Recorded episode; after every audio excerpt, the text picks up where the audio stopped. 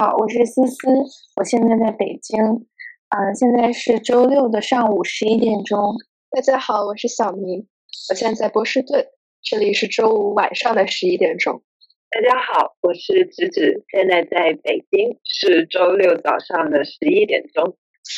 那今天呢，我们延续上一期的主题，继续聊聊，嗯，家庭对我们焦虑的产生会有什么样的影响？也请来了一个重磅级的嘉宾，是我们期待已久的小明的爸爸。因为我和思思都是小明的高中同学，在高中的时候，还有包括在以后很多次的聊天里面，其实都有体会，小明的家庭是一个比较开放，能够跟孩子有很好的沟通交流的一个家庭。所以这一期我们也请来了小明的爸爸来聊一聊他的育儿理念，和他讨论一下焦虑对当时的父母还有现在的年轻人都有什么样的影响。嗯。欢迎小明爸爸，欢迎。宝宝应该听了那个，就是录了一期排电鸡娃的嘛？听了，听过，听过。那个播了之后，就有人在下面评论说，很想从家长的角度上，特别是从教育多元化这块去聊一聊。小孩为什么焦虑？家长是一个很主要的一个因素。家长焦虑，就把自己的焦虑无形中就传导到孩子的身上。家长给你们的压力，我觉得也是很大的。你们选家长是一个很好的一个点子，看看家长是怎么去考虑这个问题，他们是怎么做的，有必要。叔叔也是我们长期以来的听众，想听一听叔叔对鸡娃那一期呈现出来的那种教育状态的想法。所谓养成的鸡娃是北京的一个特殊的环境，珠海这个环境跟别的广东省其他环境都不一样，因为我们的公立的初中划片的，没有所谓的好初中让你去挑，让你去选，也不存在好的初中让你在小学阶段有奋斗的目标。珠海的小孩在小学和初中阶段可以说是广东省。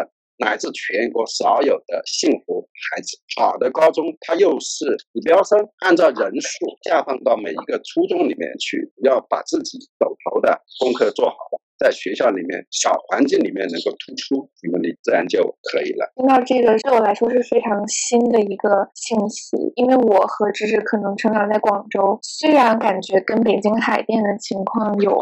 挺大的距离的，但是小升初的择校压力其实也很大。我记得当时可能我们上到五六年级的时候，大家都在谈论很多民办初中，像当时广州有几所，然后需要单独的择校考试。所以听到就说珠海是这样的情况，真的是教育更公平，而且能够让小孩子有更长的比较自由的时间。嗯，同感。我记得当时小升初的时候。就得去考各个民办学校的考试，当时我至少考了三场，可以看到大环境对孩子、对父母的影响。确实还是蛮大的。珠海这种环境，孩子还是挺幸福的。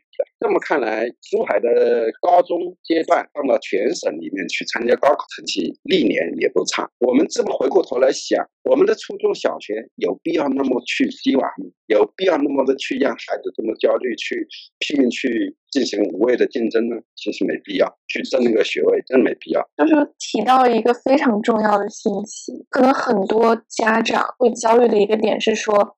我的小孩是幸福了，是自由了。将来他放到一个更大的竞争环境里的时候，会不会追不上别人？对，然后叔叔刚刚提到的那个证据，就是恰恰好回应了这个问题。我觉得是内卷最好的一个反应，因为所谓内卷嘛，就是说大家在做很多没必要的竞争，过早的竞争。然后，所以其实你到赛程后边的时候，才会发现前面那段时间。并没有，就是真正提高孩子的能力或者是竞争力，只是在一个小圈子里面消耗了自己而已。就我回忆，我从小长大吧，感觉好像就是没有在学业上特别有压力的时候。就像我爸之前说的嘛，小升初因为是划片的，所以其实没有这个小升初的压力。初中升高中的时候，我感觉我爸妈他们从来好像也没有要求，就是说你一定要维持在年级前多少名。但是我爸当时给我。定了一个小的目标，就说当时我们中考一共是满分是六百零五分，当时初三有四次模拟考试，然后他说你争取只扣十分，就是所有加起来只扣十分。我在第三次模拟考就真的做到了，只扣了好像九点五吧，还是多少，就十分以内。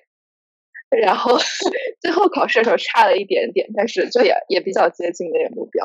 那些目标从来都不是说让我在一个相对的位置上一定要保持一个什么，而是更多的是感觉就是对自己的一个小的挑战，然后是一个可以摸到的目标吧。到了高中高二就决定要出国，所以准备出国对我来说应该是整个在国内的学习阶段里算是最。紧张、压力最大的时候，倒是跟中国的教育 体系没有太大的关系了。刚刚听小明讲的时候，就好有感触，因为同样是家长对小孩子的一个期待，我想起来我妈妈对我的期待就是你要保持在一个群体的中上游，用的恰恰就是那种相对位置。所以我会好奇一点，就是叔叔在给小孩子定目标的时候，就肯定不只是中考的这个目标，在。从小到大，很多的目标里面，叔叔都是出于就是什么样的想法，然后有什么样的原则，这个是很有意思的一个话题。之前小明也问过我，他觉得他自己是很有内驱力的一个孩子，做什么事情都很有热情。我们三个人就在探讨这个内驱力来自哪里，我们得出的一个结论就是定一个让孩子。努力踮起脚尖能够得着的目标，让他不断的获得成就感。包括小孩上什么样的中学，上什么样的大学，我们是从来不会给他还没有上中学，我们就说啊，以后要考清华北大那样的来讲，对孩子不会产生好的效果的。至少我认为不会啊，在我们家我们也不会提这种虚无缥缈的、远不可及的，或者说还没到那个时候要考虑的目标。小孩的话，我今天就是做一百道题、一万道题，明天也不会让我去上清华北大，因为没到时间嘛，对吧？所以说我们要切合实际，根据不同的时间、不同的地点，根据小孩的情况和能力制定。可以达到的目标，我觉得收获超级多。像自驱力是很多我们身边的同学可能会有一点缺的，包括我自己感觉自己会有一点缺的东西。然后我觉得叔叔刚刚的提到这种教育方式是很有启发性的。是的，我非常同意菊菊刚刚讲的。在我的这个脑海中，我刚刚听的时候就有一种连点成线的感觉。我记得在鸡娃的那一期，我们采访的那个同学。他恰恰就是说，他希望家庭的教育里，父母可以给他更多鼓励。就是我刚刚在听叔叔讲的时候，我理解当中那种制定一个踮起脚能够到的目标，一个非常实际的目标，其实就是一种鼓励式的循环，不断让孩子建立他的自信，让他获得成就感，从小目标里面去获得鼓励。这个就跟。很多制定大目标，或者是通过一些非常高的目标去压制小孩儿，就这种打击式教育来说，我觉得是截然不同的。所以这可能也说明了为什么有的孩子可能会发现他的内驱力很难建立。所以小明。可能也正是因为就是获得了很多鼓励和好的目标的这种设定吧，内驱力也是这样慢慢建立起来的。而且我感觉，可能内驱力跟焦虑之间也是有一定联系的。当你不断跟身边的或者你制定那个大目标去比较的时候，好像就更容易感到，嗯，我现在还完成不了，然后我是不是能力不够？但是如果是定一个能够踮起脚尖的目标。那其实是在一步一步的往前走，这样可能焦虑的情况会减少一点。我是觉得，就是一个人的内驱力是非常重要的一个品质吧。除了那个鼓励，我第二个有体会的是，在我的成长过程中，我父母其实给了我很多自己做决定的机会。只是今天问我说，你觉得一般是你爸爸还是你妈妈？在你的教育中做比较多决定，然后我想了一下，我感觉是我自己。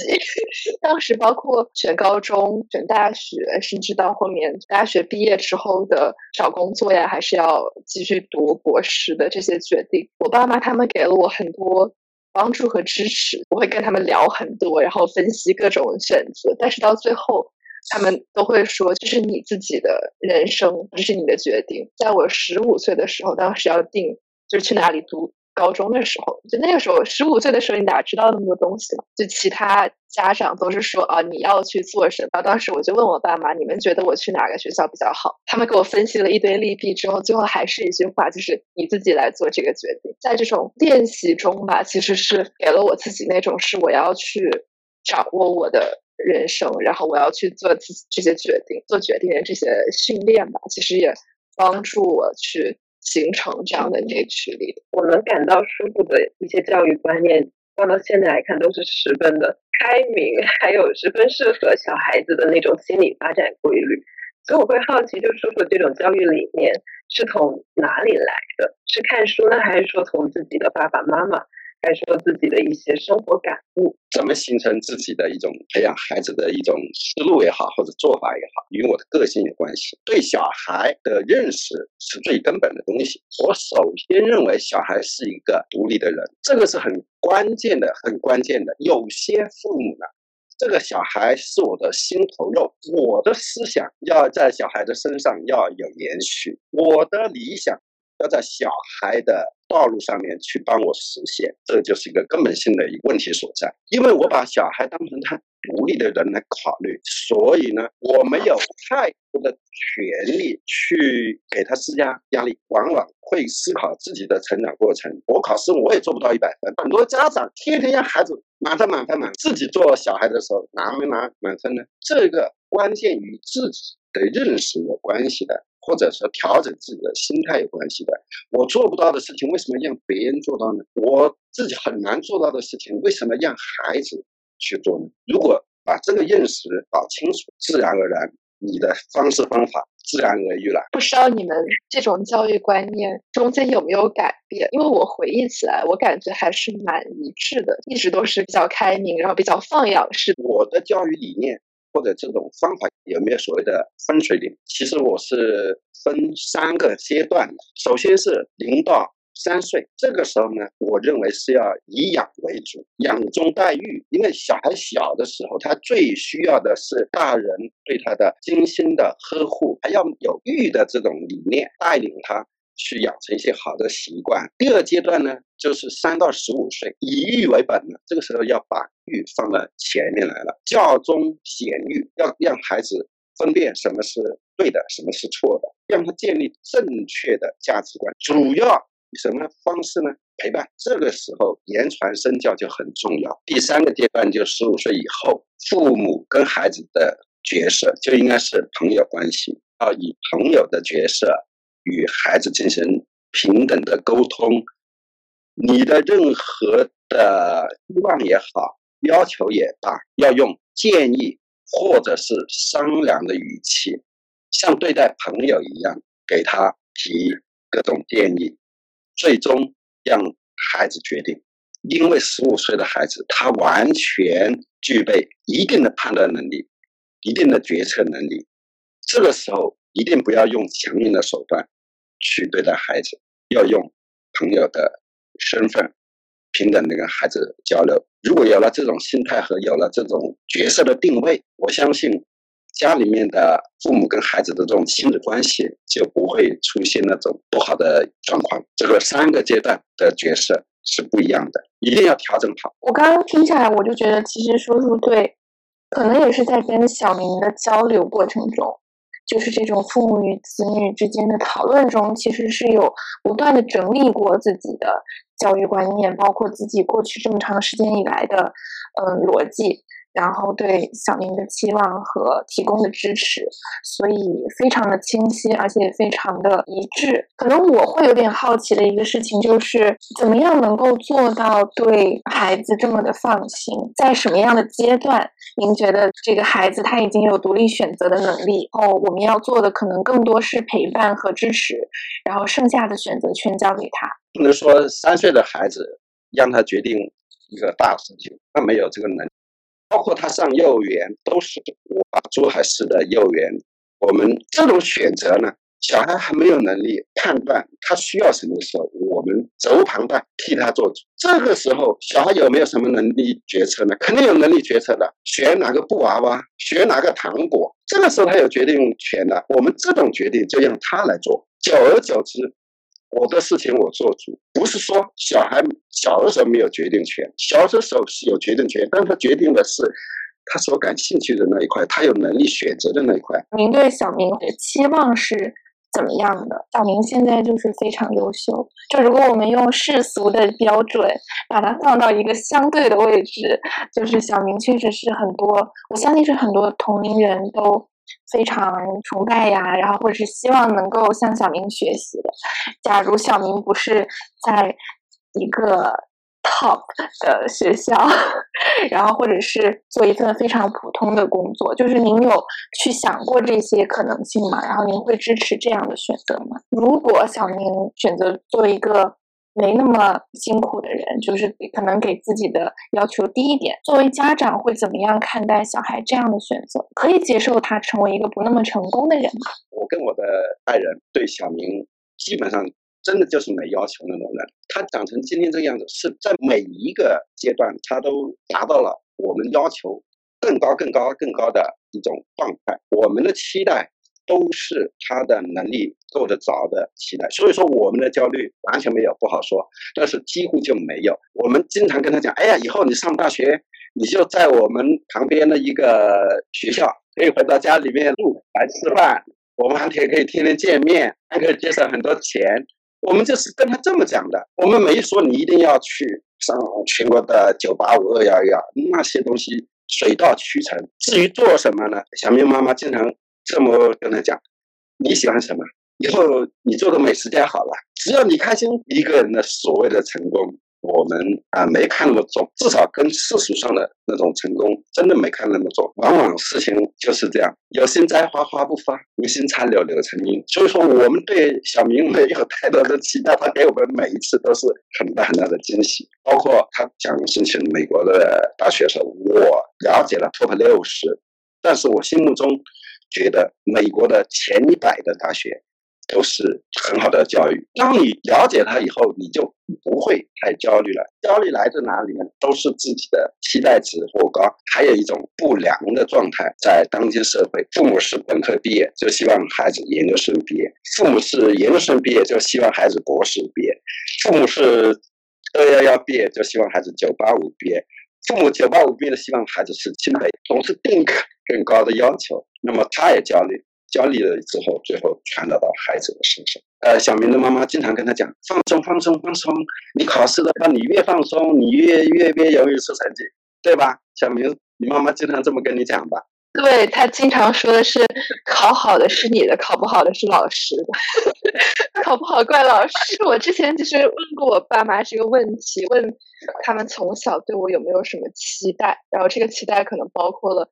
成绩上的要求啊，或者是就像思思之前问的问题，可能选的学校或者以后的工作事业的发展。我当时很意外的是，我爸的反应是，我当时其实对你是有要求的，至至至少一个运动是吧，还是什么？有要求的。要喜欢一项运动，要玩得起来的，不是随便玩玩的。你要请专业老师来教。第二个要求要会一项乐器，一定要会游泳，喜欢阅读。有了这四项以后，你的人生没那么多想不开的事情，自己经历不了的，我可以通过小说帮我去理解。就像我现在吧，有的时候可能会因为学习啊或者其他方面的问题，就是感到有一点焦虑的时候，我就会，比如就会读书呀，然后或者去。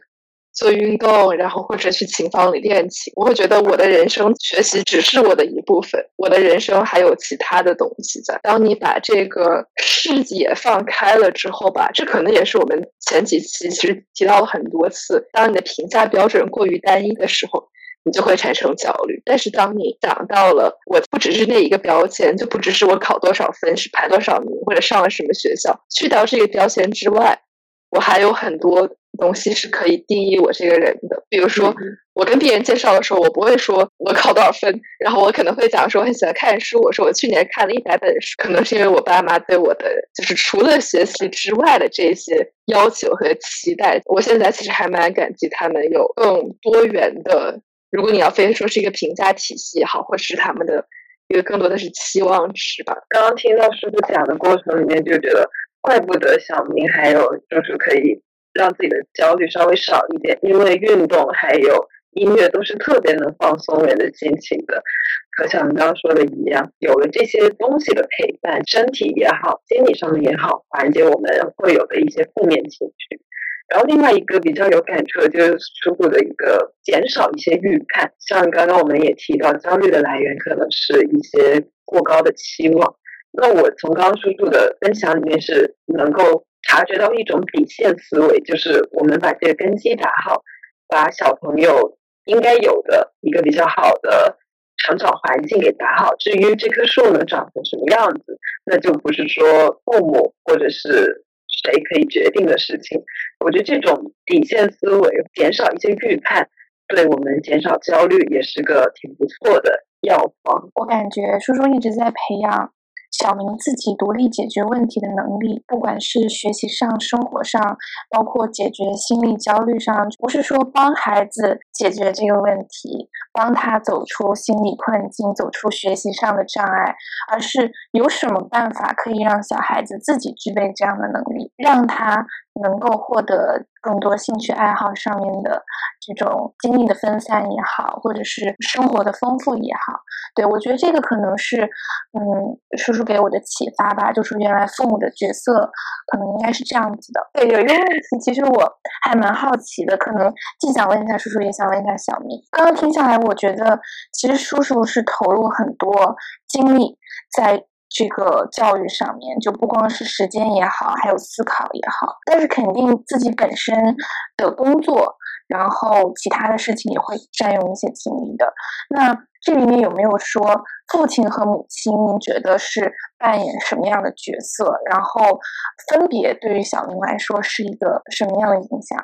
我觉得小明可以回答这个问题。我父母其实没有那种很明确的。老爸做这个，老妈做那个，更多的是一个比较有机的结合吧。就比如说，我小学、初中可能也还是这样，就是每个周末依然是要出去玩的。后来好像已经把珠海所有能玩的地方都玩遍了，然后就开始去什么周围的 城市，然后去玩。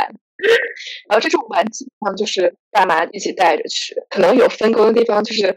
后来可能上初中，然后学不同的科目嘛，可能有些题，比如这些 化学题就问我妈，然后数学题就问我爸，他们可能有科目上的这种分工。父母也是一直都是在工作，就没有说哪一方是在。家里，然后就专门带我。他们其实相当于各自工作上就退了一步，然后分了一些精力到家庭里面。我觉得这是一种蛮好的一个模式吧，感觉可以，我自己都是可以借鉴的。就是怎么样能够做到一个比较平衡的关系？因为我觉得从小孩的角度上，如果你只是妈妈或者只是爸爸一个人在陪小孩，而小孩没有机会去跟另外一个父母中的一方去接触的话，其实我会觉得。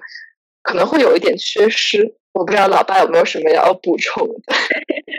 我觉得小明说的都就是我们家就是这种状况，没有说分工很明确，应该这么讲啊。除了他刚才提到的那个学习上的那个辅导的科目之外，至于说工作跟这个培养孩子这个事情呢，我是这么看的。只要有同事或者有朋友说他工作太忙没时间陪孩子，我都会哈哈一下。我说呢，你工作忙是你工作的时间，你不可能没时间陪孩子。只是说你回到家里面可能想看电视或者朋友一起去打麻将。小明放学他把作业做完，那么我们的时间就是去游泳啊，夏天去游泳啊，然后楼下去。滑冰啊，而且我们都是一起玩，我们一起游泳，一起滑冰，他滑我也滑，跳绳我们一起一起比赛，一起玩的过程当中，他得到很多，我重重新过了孩子的生活，我也觉得很幸福的。没有孩子的督促，我肯定很懒；没有孩子的带领，我肯定也不会去学会海溜旱冰。为什么刚才思思讲到，我好像有思考过这个教育孩子的事情？我的确是，大概在小孩上了初中以后，我就想，哎呀，我跟孩子，呃，陪伴挺多的，他的成长过程我也了解的。那么我是怎么做的，他是怎么的一个状况，哎，我是清楚的。我要写一本书，叫写好了，叫《与孩子呃共成长》，书名已经在我的脑子里面存在了很长时间，基础的材料就是。去年那个由于疫情嘛，都居家上班、居家隔离，我写了一百多篇。每一个故事里面都是记忆犹新，都挺有意思的。每个故事大概是三五百字，都很完整，点也很集中。我会在某一个时间，我把这些书给它编制成册，送给身边的朋友。对，我觉得叔叔刚刚讲的是非常了不起的一种教育方式吧，因为其实我觉得还是很奢侈的，就是。不光是在物质上面要投入，而且更重要的是，你要把工作、把很多呃生活都分配给孩子，然后嗯，能够把跟孩子一起成长看作是一种自我成长的过程。我觉得这是一个非常非常值得学习的一种状态，而且我也觉得就是就是突然很理解了小明的很多行为。就是能够在 书身上看到这种状态是如何得来的，包括小明之前也跟我和芝芝聊过很多关于家庭的想法、教育的想法，然后我觉得真的就是可能父母自己的行为和观念对小孩子的影响要远远大于呃传授或者是主动告诉小孩子的一些东西。在我的认知里，其实养小孩是要花很多的。时间和精力的这样的事情，每一个人都是一个天使，但是当你成为一个父母的时候，你就要把你的翅膀收起来，然后你可能就要花很多时间精力在小孩身上。我觉得这个可能是我在这个年龄的一个时钟，就是我会想，比如说对吧，三十岁或者三十五岁前要生小孩，那我到那个时候。我是不是就是我自己的时间就没有那么多？然后比如说我晚晚上回家，我就是想看书，我就是就是需要有我自己的那个时间。然后我觉得老爸刚才讲那个很有道理，就是你说你没时间是因为你想做自己的事情吗？如果我就是想做自己的事情怎么办？就是就是我觉得这可能是很多年轻人，就或者是我们现在二十多岁的年轻人对于就是婚姻也好啊，或者是生小孩这件事情的一个。也不能说是害怕，但是是一种有点抗拒这个想法，或者是有点想尽量去推延这个时间，然后就是能够享受一下自己相处的这种时间。不知道老爸怎么看待我们这些 九零后、二十多岁的年轻人？就是这种可能在你看来会不会有点不切实际的想法？其实呢，在八十年代啊，特别是在上海，最先有一些人。他们就是结婚做丁克，不用孩子。其实不是今天才有，八十年代这个词我们都知道。每个人都有权利选择他自己的生活方式。但是刚才小明提到那个问题呢，也许你今天觉得我回家想看书，当一个人他有了孩子以后，他的思想和行为方式会做很大的转变，非常非常大的转变，不一样的。为什么中国有很多古话来讲“不为人父母，不知道感父母的恩”？因为你前面怎么讲一千遍一万遍，我就想干我自己的事情。当你见到孩子来求你去，哎，妈妈、爸爸跟我去玩一下的时候，你看什么书啊？这啥书也不用，直接就跟着孩子走。另外一种情况呢，有些说我想过两人世界，不想要孩子，这个也会变。最早的那一批丁克，后来我也看过关于他们的报道。他们到养猫养狗来驱赶他们心中的寂寞的时候，后悔没孩子了，但是已经没法挽救了。因为我还是一个比较开放的人，我不会去说他们怎么样。但是我有一个建议：如果年轻的时候决定不要孩子，没关系。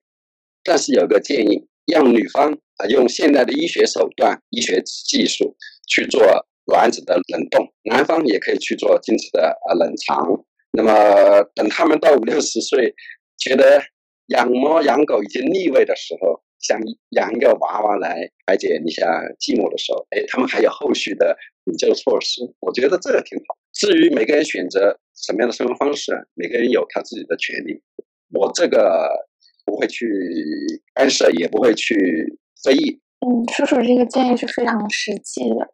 之前我们的。节目下面也有听众留言过，就是觉得好像对女生来说生孩子是一个固定的时间点，大家没有办法后悔，没有办法回避的。对，然后但是，嗯，现在医学技术能帮大家有更多可能性吧，就是给大家这个后悔药。最后吧，最后有一个比较深刻的问题 留给老白，你觉得嗯，看我就从小一路长大，你觉得有没有哪些事情是你希望能够改变的？就是或者是哪些做得更好？你妈妈经常说啊，她怎么说我呢？是从来不后过去，也考虑未来的一个人。因为我觉得后悔过去没有意义，后悔也没用。焦虑未来呢，没必要。为什么呢？因为未来是变幻莫测，也许你焦虑的东西，明天根本就不发生，根本就不存在，对吧？这是我的处事的一个方式。但是呢，让我们去总结一下过去，那也非常必要的。那么，让我如果重新去觉得哪些思，就思考这个过程，啊，培养孩子这个过程，和孩子一起让孩子长大这个过程，哪些觉得需要改进的地方，最重要的一点。还要花更多的时间让孩子开眼界，开眼界很重要，很重要。我觉得我做的不够啊，这一点的确是做的不够，因为我们这个小地方嘛，所以说整天就就去沙滩里面去那个玩沙子，到那个草丛里面去玩，去去观察蚂蚁，这个永远不够。这个对我们这个开眼界的这种方式方法，或者是地理位置不够。打比方来讲。要带孩子多新新，多让孩子接受一些时髦的东西，多让孩子去看一些大型的演唱会，追追星其实很有必要。